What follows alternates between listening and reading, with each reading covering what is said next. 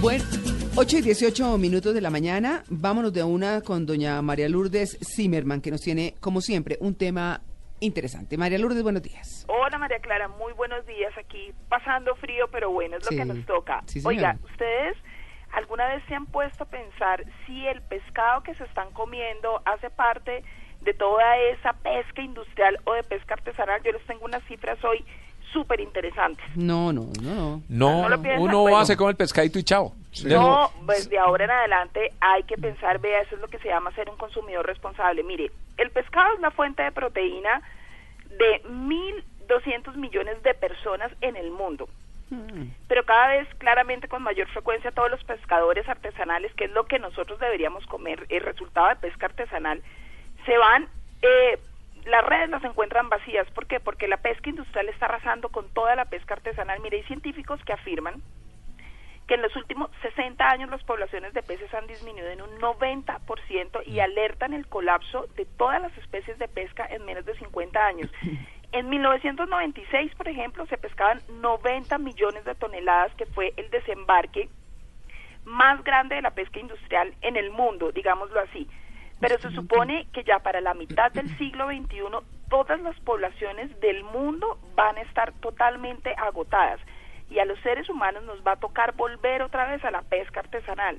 Esto es parte de lo que denuncian todos esos pescadores artesanales que incluso tuvimos la semana pasada y que estuvimos hablando con ellos, que muchas veces ellos van y dejan los anzuelos y viene la pesca industrial y se los arrasa, incluso en, en- en territorio colombiano, y están acabando con toda la pesca artesanal. Y eso se debe a que los pesqueros utilizan 1.400 millones de anzuelos al año. En cada uno cuelgan una torreja de pescado, que es el cebo para la pesca, y tienen unas redes de arrastre que se llevan al paso todo lo que se están encontrando de todos los tamaños, de todas las especies. Pues ese es el problema de los ahí. delfines, por ejemplo. Es el problema de los delfines con los atuneros, pero el tema es que los atuneros permiten que los delfines salgan de las redes. Ah, ya, ya, ya. Pero, por ejemplo, con los camarones no es lo mismo. Mire, con los camarones devuelven entre el 80 y el 90% de las especies que no son camarones, pero que caen dentro de las redes. Mm. Más o menos es algo así como que por un kilo de camarón se están desperdiciando hasta 9 kilos de otras especies. Y otro de los problemas grandes que tenemos es que el 48%, por ejemplo, de los peces que nosotros consumimos es de piscifactoría, es decir, Sí. que son como unas piscinas que están en, en la mitad del mar, como es el caso, por ejemplo, de los salmones, pero el gran problema es que, por ejemplo, esos salmones son alimentados por otros peces. Entonces usted no está, está produciendo, digamos, salmones más grandes, pero no está produciendo más peces, sino que le está quitando especies al mar. Entonces, digamos que la reflexión hoy, María Clara, es que eh, lo mismo pasa, por ejemplo, con el atún, pero la reflexión es pensar un poco más, porque lo que dicen los científicos, se han unido científicos de Greenpeace, incluso la misma Unión Europea, para decir, a pesar de que son ellos, por ejemplo, en Europa, los que eh, permiten unas cuotas de pesca, eh, y claramente muchos de esos buques pesqueros vienen hasta nuestros países y se llevan todos nuestros recursos. Pero María Lourdes, quiero, quiero preguntarle, porque uno llega, por ejemplo, al supermercado y encuentra tilapia, mojarra, bueno, un poco de cosas, pargo rojo, eh, bagre, bueno. O usted va a un restaurante, sí. claro. ¿Ah? ¿Vas qué? Bastantes bagres en el mercado. sí. Y usted va al restaurante y le dicen eh, salmón en salsa no sé qué, o a la parrilla, o bueno, lo que sea. Teriyaki. Uno está pensando ahí en comer, pero ¿cómo pienso yo cuáles son las especies que uno no debiera consumir o, o con la cual debe tener cuidado? O sea, con para ser un poquito más práctico. Claro, si viene la responsabilidad del lado del consumidor o del lado del empresario que compra ese producto para exponerlo. Exacto. Exactamente. O cómo pasa- sabe uno si fue de pesca industrial o artesanal. Exacto. Oiga, Tito, porque es que mire, hoy en día hay muchos restaurantes que desde que usted llega le están diciendo que son de pesca artesanal, sin Ah. hacer propaganda ni esto es un public reportaje. Es el caso de Wok.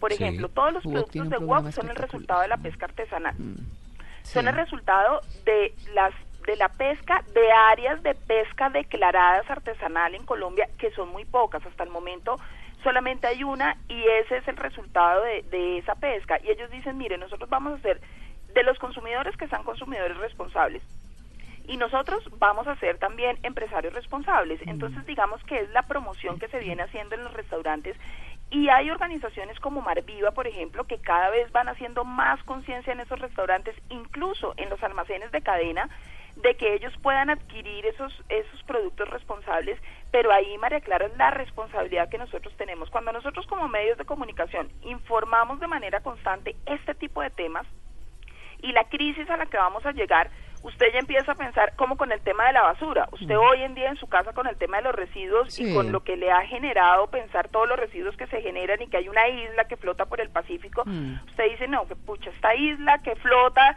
yo no puedo seguir contribuyendo con eso. Lo mismo es con la pesca. Yo con mi consumo irresponsable no puedo seguir contribuyendo con la sobrepesca. Entonces, ¿de qué manera yo voy a esos restaurantes?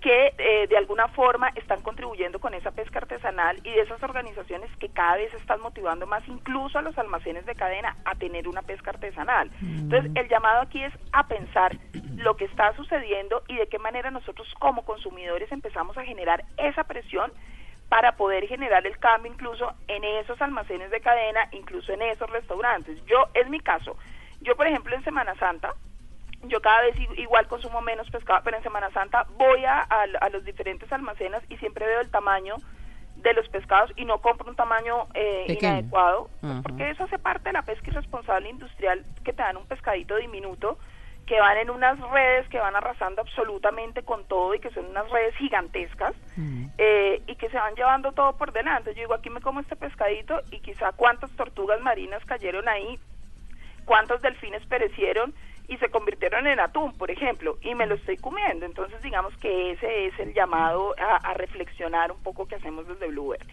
Bueno, está muy bien. Y pues bueno, por lo menos empezar a preguntar en los restaurantes, ¿esto es pesca, artesanal o pesca industrial? Eso, mm. Exactamente, exactamente. ¿Y cuáles son los peces que nos podemos comer y cuáles no? El mero, por favor, ya hemos hablado mucho de eso, mm. hay que evitarlo hay que evitar el mero, que es una especie que, que está en peligro y que no debemos consumir.